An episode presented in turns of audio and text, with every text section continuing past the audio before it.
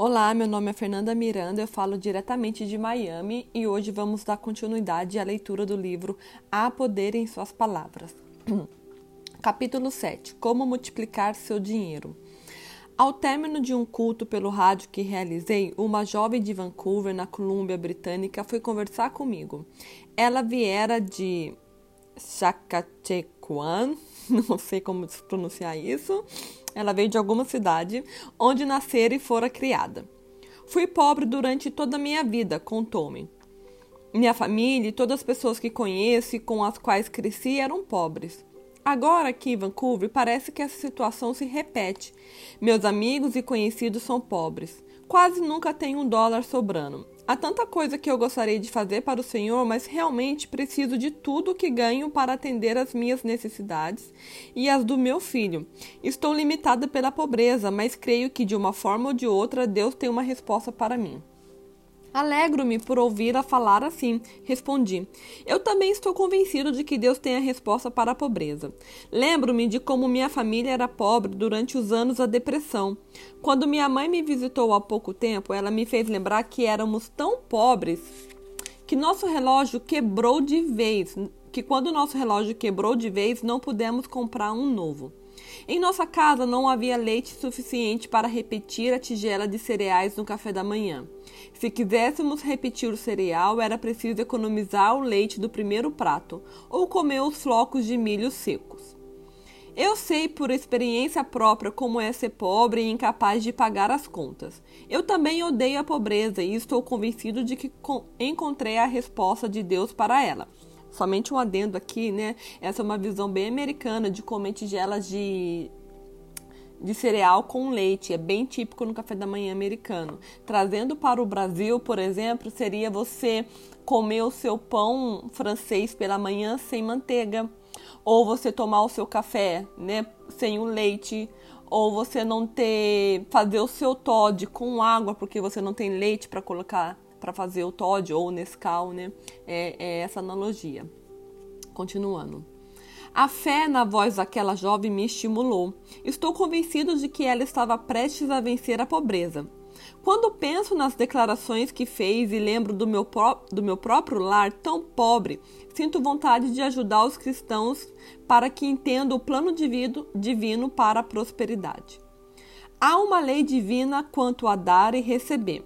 Se você quiser receber ajuda financeira de Deus, é preciso que entenda que a medida com que você dá o que determina, determina o quanto você receberá de Deus.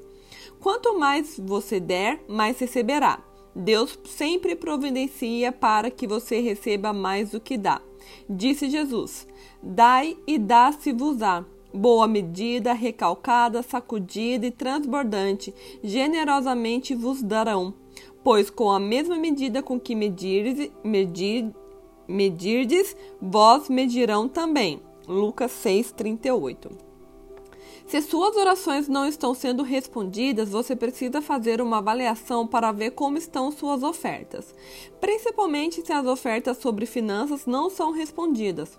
A palavra de Deus diz que reter os dízimos e as ofertas é equivalente a roubar a Deus. Roubará o homem a Deus? Todavia vós me roubais e dizeis: Em que te roubamos? Nós dizimamos e nas ofertas alçadas. Com maldição sois amaldiçoados, porque me roubais vós a nação toda. Trazei todos os dízimos à casa do tesouro, para que haja mantimento na minha casa, e depois fazei prova de mim, diz o Senhor dos Exércitos. Se eu não abrir as janelas do céu e não derramar sobre vós uma bênção tal, que dela vos advém a maior abstanha. Repreenderei o devorador para que não consuma o fruto da terra. A vossa vide no campo não será estéril, diz o Senhor dos Exércitos. Malaquias 8, Malaquias capítulo 3, versículo 8 a 11. Se você rouba os dízimos e ofertas do Senhor a longo prazo, o perdedor é você. Deus diz enfaticamente: Com maldição sois amaldiçoados porque me roubais. O dízimo, a décima parte da sua renda bruta oferecida a Deus, é um passo de fé e bastante difícil para muitos cristãos recém-convertidos, mas é um passo ordenado por Deus para que coloquemos à prova. Além dos dízimos, diz Malaquias, também devemos dar ofertas a Deus. Oferta é algo que você dá a Deus além do dízimo da sua renda bruta. No início, talvez pareça difícil dar o dízimo e as ofertas, mas isso só ocorre até que você entenda por que Deus fez esse pedido. Ele pede para que possamos devolver o que ele pediu. Deus se limita a dar às pessoas na mesma proporção que recebe delas. Se elas dão com liberalidade, ele dará com liberalidade. Caso sejam mesquinhas no dar, ele também será mesquinho ao retribuir. Deus, porém, promete derramar sobre, sobre o que obedece às suas palavras tantas bênçãos que nem terão onde guardá-las. Além disso, Deus promete impedir que pragas devorem as colheitas. Você gostaria de ter a proteção divina contra calamidades financeiras inesperadas e desnecessárias? Você receberá a proteção dele se lhe pagar o que deve. Caso contrário, será como as pessoas de quem Deus falou em Ageu, que estavam retendo os dízimos.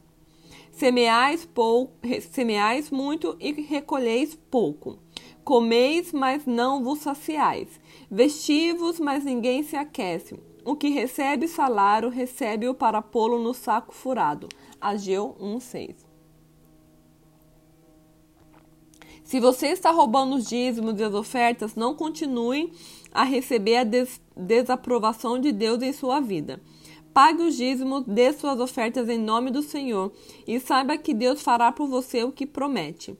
Ele abrirá as janelas dos céus, derramará sobre vocês bênçãos transbordantes e repreenderá o devorador para a sua causa. Ele, essa é uma passagem das Escrituras na qual Deus realmente nos convida a prová-lo. Deus promete abrir as janelas dos céus apenas se lhe forem entregues os dízimos e as ofertas. A vida espiritual de muitas pessoas é totalmente estéril e vazia, porque elas são mesquinhas com Deus. A desobediência dessas pessoas tem sido paga com pobreza espiritual. E aí surge uma pergunta: então eu preciso comprar as bênçãos de Deus pagando dízimos e dando ofertas? De maneira nenhuma. O dinheiro não pode comprar nada de Deus, mas quando você paga seus dízimos e dá suas ofertas, está cooperando com o seu Criador. Deus diz em sua palavra que será liberal com os liberais e mesquinhos com os mesquinhos. Ele não pode voltar atrás com sua palavra. A Bíblia diz que reter o que é de Deus leva à pobreza. Deus quer derramar grandes bênçãos espirituais, físicas e financeiras sobre você. Milhares de pessoas deu, dão testemunho deste fato. A verdadeira contribuição é um ato de fé. Deixar de contribuir é incredulidade e dar lugar ao diabo. Eu desafio: resista ao diabo e ele fugirá de você. Diga-lhe que ele é mentiroso. Creia na palavra de Deus e seja abençoado. Dê atenção às dúvidas lançadas pelo diabo e você perderá as bênçãos financeiras que Deus tem para lhe dar. Eu desafio a fazer algo de grande no terreno da eu, eu o desafio a fazer algo de grande no terreno da contribuição. Deus lhe faz um desafio. Ele diz: Fazei prova de mim, diz o Senhor dos Exércitos, se eu não vos abrir as janelas do céu e não derramar sobre vós uma bênção tal que dela vos advenha a maior abastanha. Abastança. Eita, eu falei errado duas vezes, né? Que dela vos, vos advenha a maior abastança. Repreenderei o devorador para que não vos consuma o fruto da terra. Ponha-me à prova, diz o Senhor. Conheço uma senhora que viveu na pobreza. Ela possuía o suficiente para pagar as contas de gás quando aceitou o desafio de Deus para prová-lo com seu dinheiro. Você quer saber o que Deus fez por ela? Deus devolveu a ela cinco vezes mais, por meio de fontes inesperadas, a importância que ela deu. E tudo porque ela teve coragem de aceitar a palavra de Deus ao pé da letra. Se está vivendo na pobreza, você pode abrir caminho para a prosperidade. Se você está sendo afligido pela pobreza, o melhor que tem a fazer é dar a Deus com ousadia. O problema com a contribuição é simplesmente uma questão de crer ou não na Bíblia. As pessoas que creem no que a Bíblia diz sobre contribuição obtêm grandes bênçãos de Deus. O meu desejo é que você receba o que Deus tem de melhor para lhe dar. Busque as poderosas promessas da Bíblia sobre a contribuição e depois proceda segundo a palavra de Deus. Lembre-se de que Deus não é homem para mentir. Ele prometeu que derramará sobre você tão grande bênção espiritual e financeira que não haverá lugar onde guardá-la se você puser à prova com seus dízimos e ofertas. Isso se chama isso é o que se chama oferta para provar a Deus. Lembro-me quando dei minha primeira oferta para provar a Deus. Eu e minha esposa estávamos viajando de Chillicothe, no Missouri, onde havíamos encerrado uma campanha evangelística e paramos em Carthage para assistir às reuniões dirigidas pelo evangelista Jack Coy.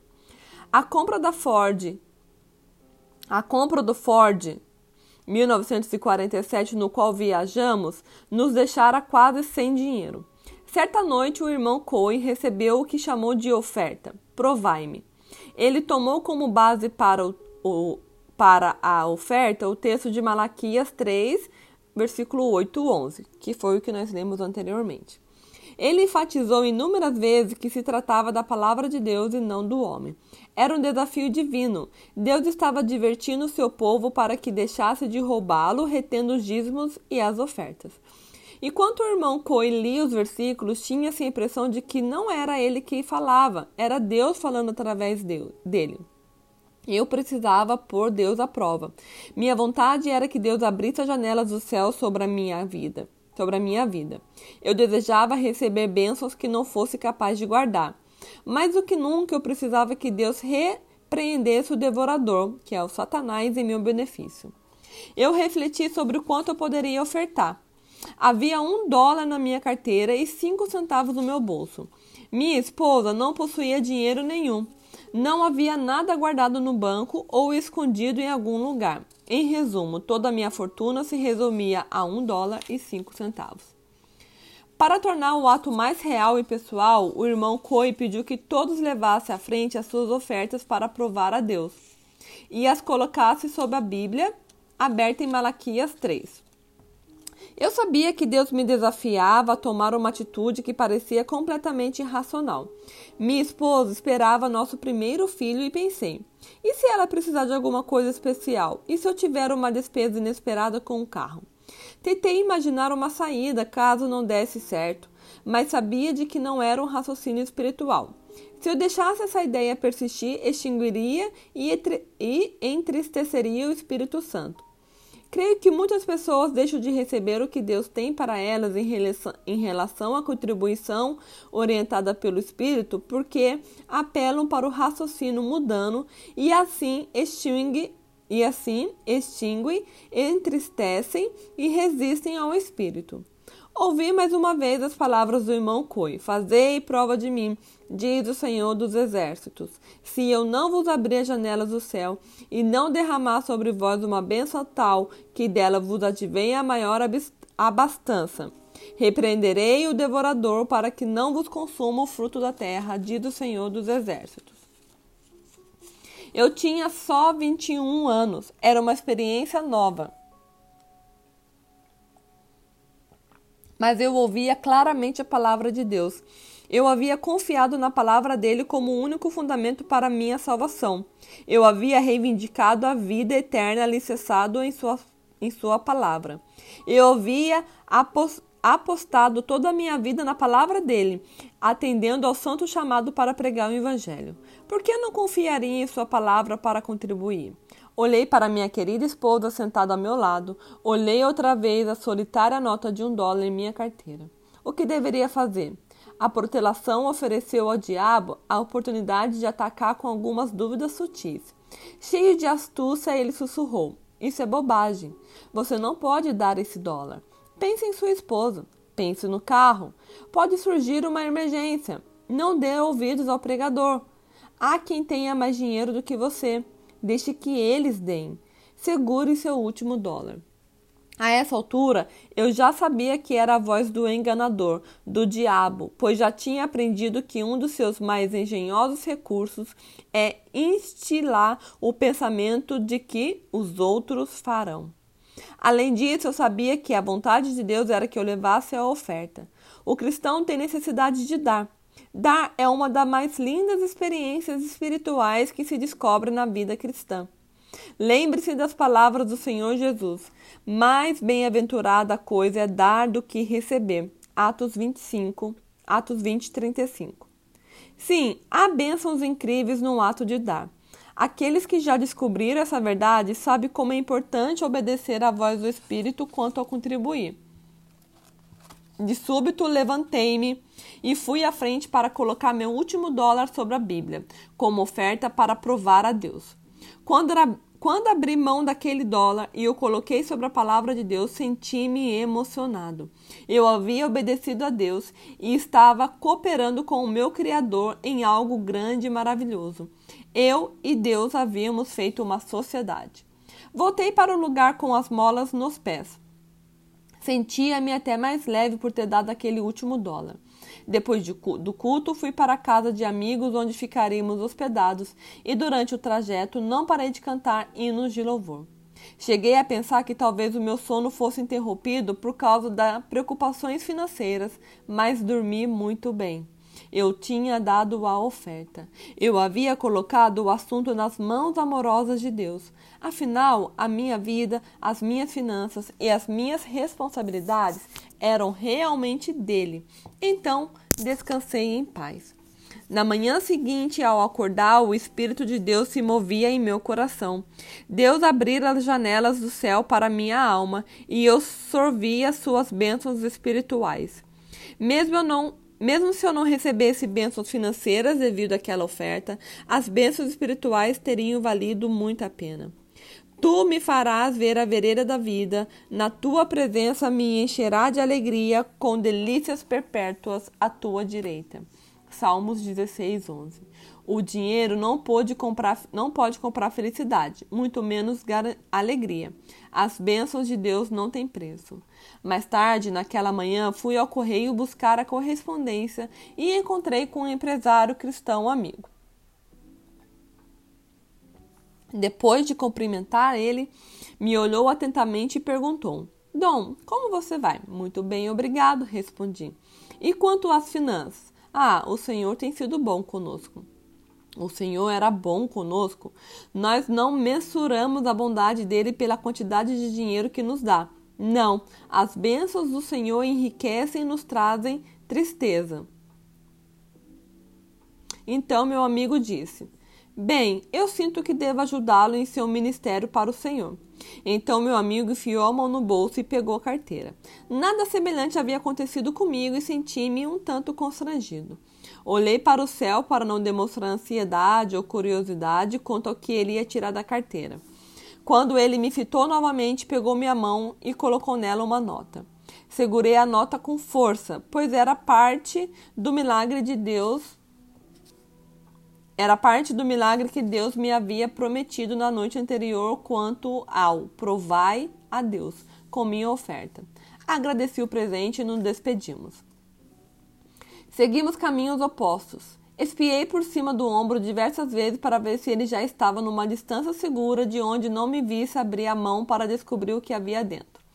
Mais tarde disse à minha esposa que eu tinha certeza de que era mais do que um dólar. Eu simplesmente sentia que era uma quantia maior. Além do mais, eu esperava que fosse mais de um dólar, pois um dólar era a quantia que eu havia dado a Deus, e Deus prometera me dar uma bênção tão grande que eu não, que eu não teria onde guardá-la. Quando finalmente o amigo já ia bem longe, abri a mão e lá estava uma nota de 10 dólares. Era a maior de todas as notas de 10 dólares que eu já vira. Não em tamanho, pois era uma nota convencional, mas como fora enviada do céu, parecia-me que eram 100 dólares. Desisti de ir ao correio, voltei quase correndo para contar à minha esposa que Deus já havia devolvido dez vezes mais a quantia que eu dera na noite anterior. Eu havia escalado para falar numa reunião de pastores à tarde. Estava subentendido de que, sendo uma reunião de pastores, eu não seria remunerado. Contudo, um pouco antes de eu pregar, o líder daquela associação de ministros, o irmão José, vou colocar o nome dele José porque é um nome estranho, levantou-se e dirigiu-se aos irmãos, visivelmente emocionado. Irmãos, como vocês sabem, não temos o hábito de levantar oferta para os preletores. Nunca fazemos isso, mas hoje o Senhor falou ao meu coração. O Senhor me disse que devemos levantar uma oferta para o irmão Dom, que vai nos falar essa tarde. Eu gostaria que todos obedecessem ao Senhor. Vamos, pois, levantar uma oferta especial para ele. Eu me regozijei por dentro e pensei: aleluia, se for preciso, Deus pode mudar regras e normas antigas para suprir as necessidades dos seus servos. Aqueles queridos irmãos me deram 25 dólares.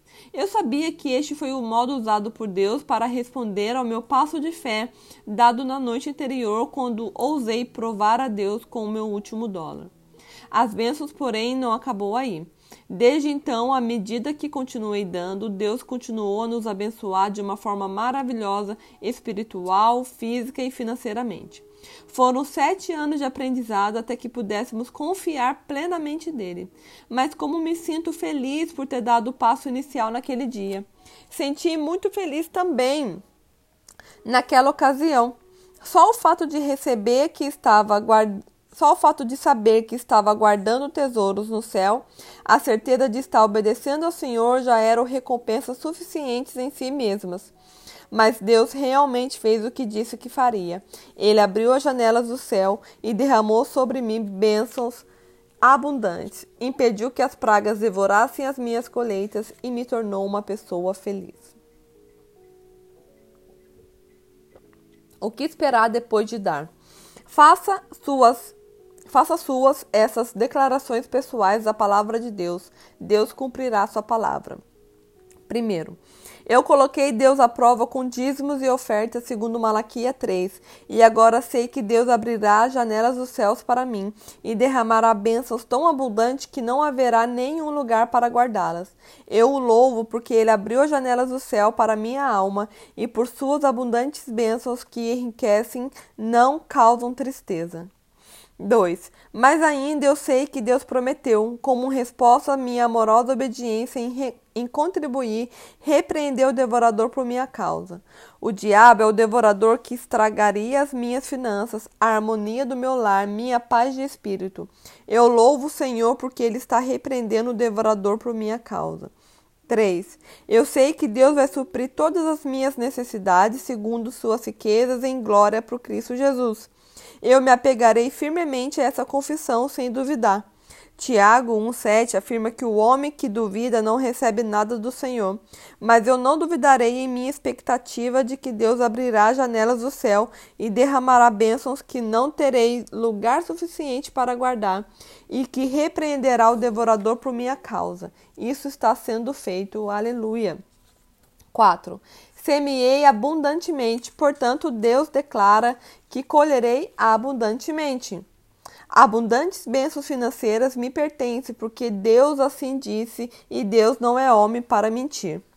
Não contribuí de má vontade. 5. Não contribuí de má vontade, nem por necessidade. Dei com alegria, pois Deus ama quem o dá com alegria. 2 Coríntios 9, 7.